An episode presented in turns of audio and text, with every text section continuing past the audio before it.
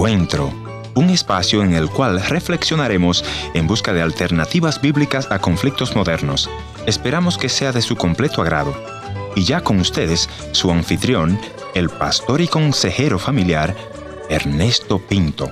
La reforma protestante del siglo XVI, liderada por el alemán Martín Lutero, se inicia cuando este monje, en protesta, clavó en la puerta de la iglesia del Palacio de Wittenberg 95 tesis que intentaban contradecir la religiosidad, la idolatría del papado de la iglesia de Roma. Estas tesis que propuso Lutero destacaban por lo menos estas cosas. Número uno, la autoridad soberana de la Biblia en materia de fe. Rechazaba todo lo que pertenecía a la tradición humana. Con esto se comienza a devolver la palabra de Dios al pueblo. O sea, esto fue el comienzo de las traducciones de la Biblia en un lenguaje popular. Esto posibilitó la creación de la práctica de la fe completamente al margen de la autoridad del clero papal. Número dos, pura gracia. Ya no necesita buenas obras para alcanzar el cielo. Las buenas obras son consecuencia de la salvación del ser humano a través de la fe en Cristo. Repito, somos salvos solamente por lo que Cristo Jesús hizo en la cruz del Calvario.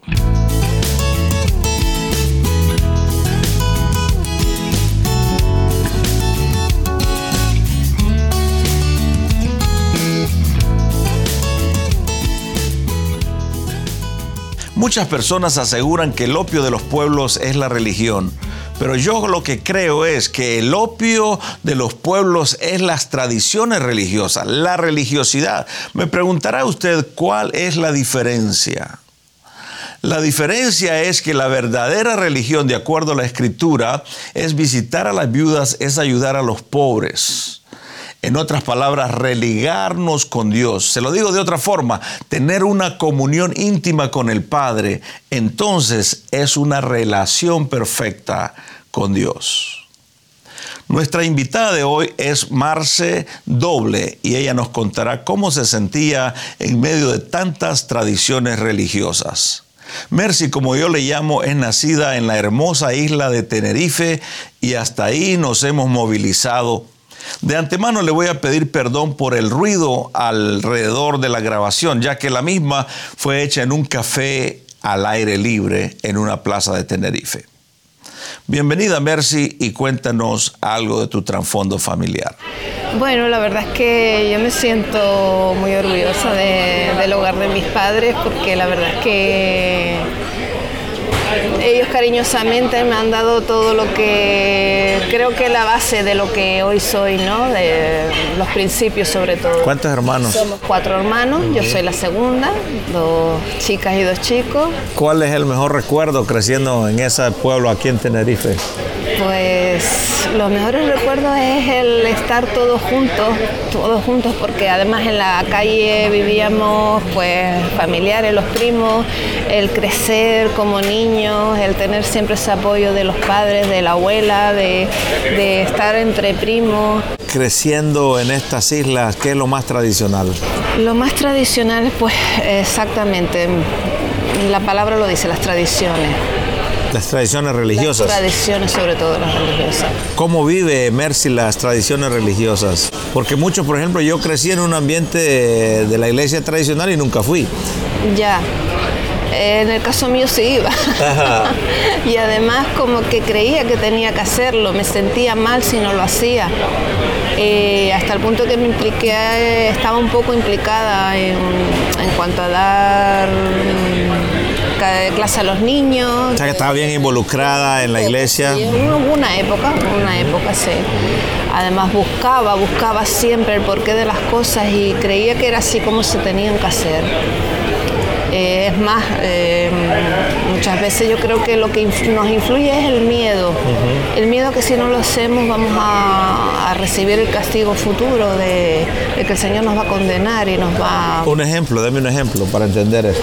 Pues entenderlo, por ejemplo, vivir una Semana Santa, eh, no comer carne, tener que comulgar, Usted cuestionaba eso. Confesarme, sí.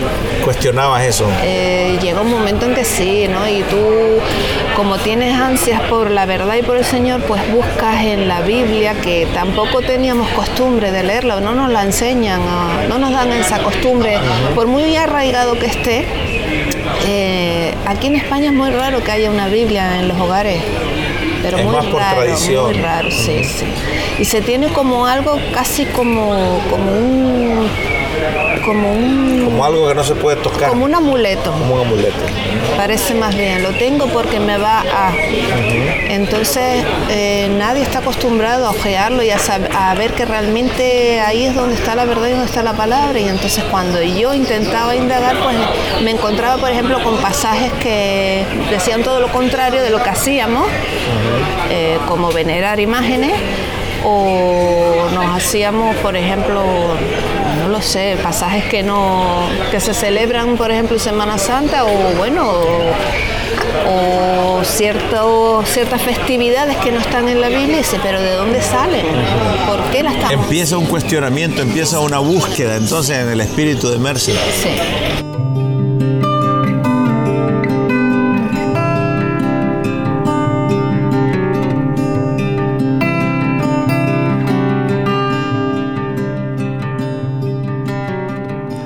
Continuemos nuestra conversación con Merce Doble del Rosario. Antes de la pausa, Merce me decía que te habías liberado de las tradiciones religiosas. ¿Cómo sucede este cambio, Mercy?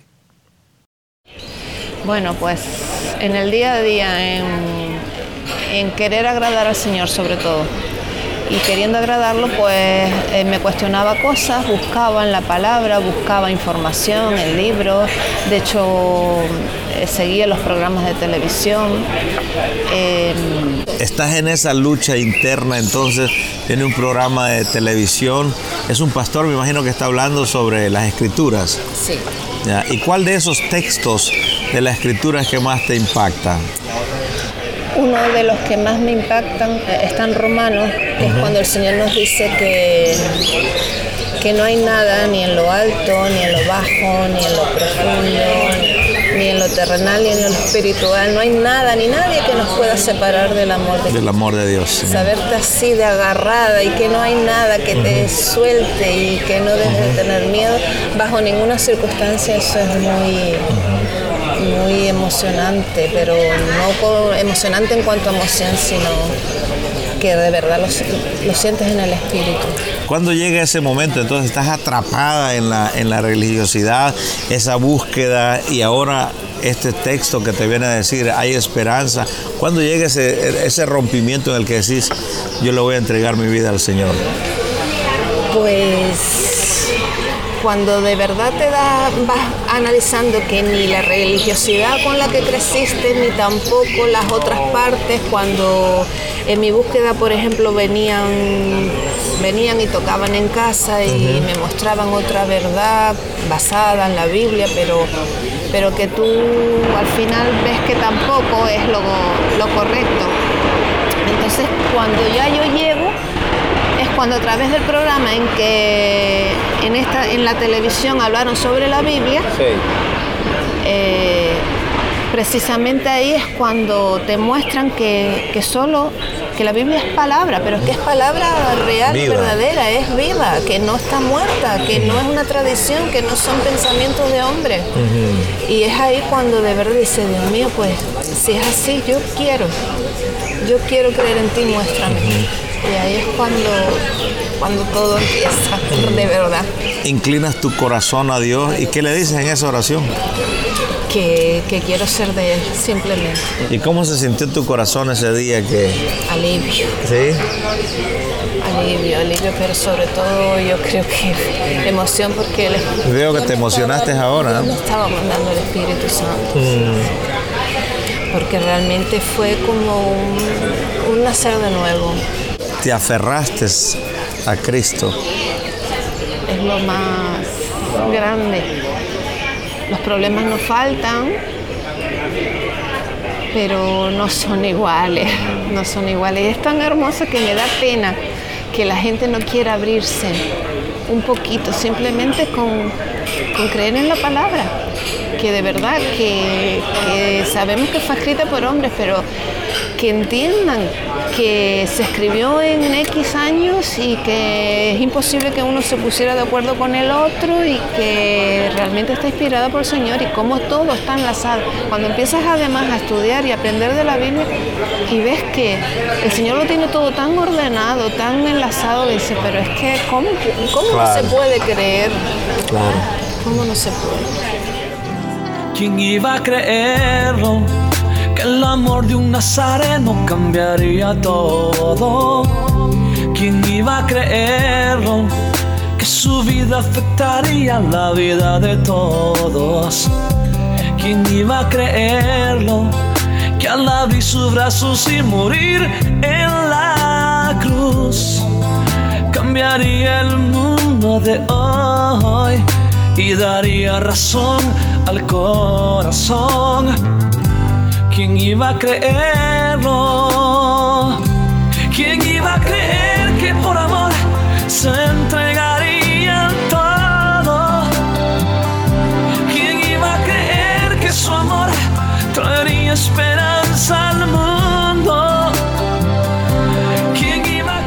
a mí se me hacía muy grande saber que yo era salva solo por gracia que yo no necesitaba de obra, que yo no necesitaba sino simplemente poner mi fe en Jesús como mi Salvador y, que el Señor, eso solamente. Lo que más te impactó fue que la, doctrina de la gracia, que no tenés que hacer obras. Exacto. Es que me, tardaba en llegar a mí, quería creerlo, pero, pero no me sentía segura, me sentía como que no lo merecía. ¿Quién iba a creer? que por amor se entregarían todo. ¿Quién iba a creer que su amor traería esperanza al mundo? ¿Quién iba a creer que solo él al entregarse sería el sacrificio perfecto que traería paz al corazón? ¿Quién iba a creerlo? Él nunca publicó un libro, pero provoca que miles Al despedirme, quiero agradecer a nuestra invitada de hoy que en estos últimos minutos envíe un mensaje para usted, que tal vez está en la misma búsqueda que nuestra amiga Mercy y no sabe cómo alcanzar la salvación en Cristo. ¿Cuál sería tu mensaje, Mercy, para nuestros amigos? Que aprendan a abrir la mente, pero que no se lleven por lo preestablecido. Que no necesariamente lo que ya conocen está mal, pero que también hay que cuestionárselo lo que se está haciendo. Estas mismas cosas que estamos eh, viviendo ahora aquí, hay que cuestionárselas. ¿Por qué voy detrás? Y abrir la Biblia, ¿verdad? Y abrir la Biblia. Y abrir el corazón a Cristo. Que vengan a Cristo y que vengan a través de, su palabra, que, que, cojan cualquier Biblia, que no se trata de una manipulación ni de una ni de otra. Cojan la Biblia, leanla, busquen. Bueno, gracias. Gracias a ustedes por haberme invitado.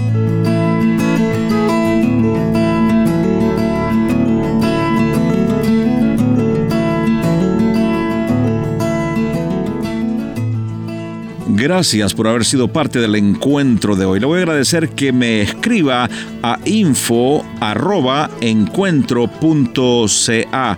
También puede visitarme a nuestra página en el www.encuentro.ca o si desea escribirme una cartita postal, escríbalo entonces a programa radial Encuentro 225 Riverton Avenida WPG Manitoba R2L 0N1 Canadá.